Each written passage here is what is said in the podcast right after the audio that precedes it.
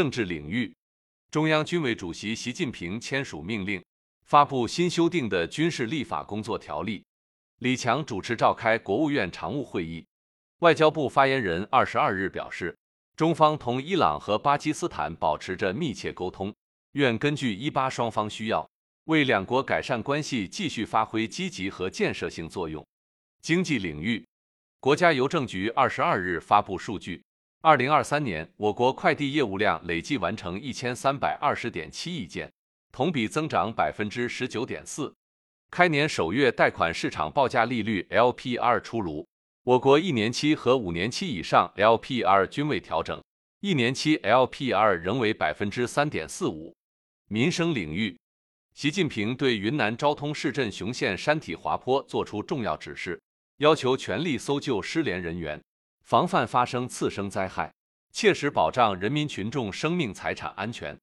中办、国办印发《浦东新区综合改革试点实施方案（二零二三至二零二七年）》。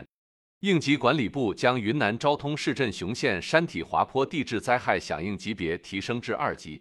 保健食品蛋白粉首张备案凭证发放。二零二四年，我国将完成国土绿化一亿亩。京津水源上游流域生态补偿实现全覆盖。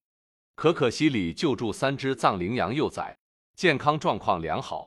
近日，在黑龙江，戍边守防二十一年的老兵退伍荣归故里。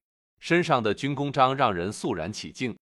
国际方面，美国佛罗里达州州长罗恩·德桑蒂斯宣布退出总统竞选，并将支持前总统特朗普参选。美国政府建议航司检查另一型波音737飞机。以色列总理拒从加沙撤军。哈马斯称突袭有必要。不结盟运动峰会呼吁构建和平公正世界。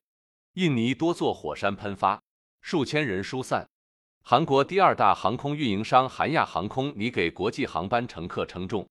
支部学习实政教育就用半月谈基层党建学习系统，更多半月谈基层党建学习系统详情尽在主页橱窗。